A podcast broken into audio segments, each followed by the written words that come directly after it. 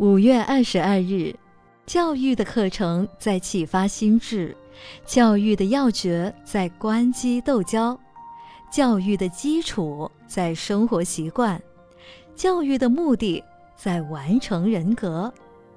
现在的家庭教育最要紧的要养成儿童第一处事的诚信。儿童从小如果养成说谎的习惯，无意前途埋伏了危机。所以，养成处事的诚信，这才是成功立业的根本。第二，良好的习惯，从小培养儿童爱好整洁、慈悲护生、随手关灯、关门等良好的习惯。有了良好习惯，何患将来做人不能圆满？第三，礼貌的品德。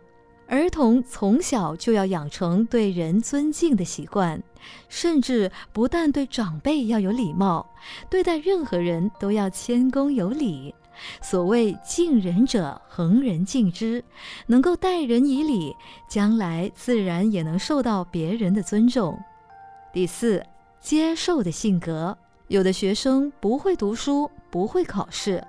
这都是由于上课不能专心聆听，没有接受的习惯，没有接受的性格，犹如器皿覆盖，如何能承受天降甘露？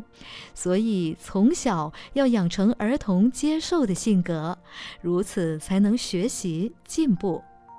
第五，勤劳的美德，勤有功，细无益。儿童的心智未能健全。皆因好游玩，因此应该引导他们读书、工作，养成勤劳的美德。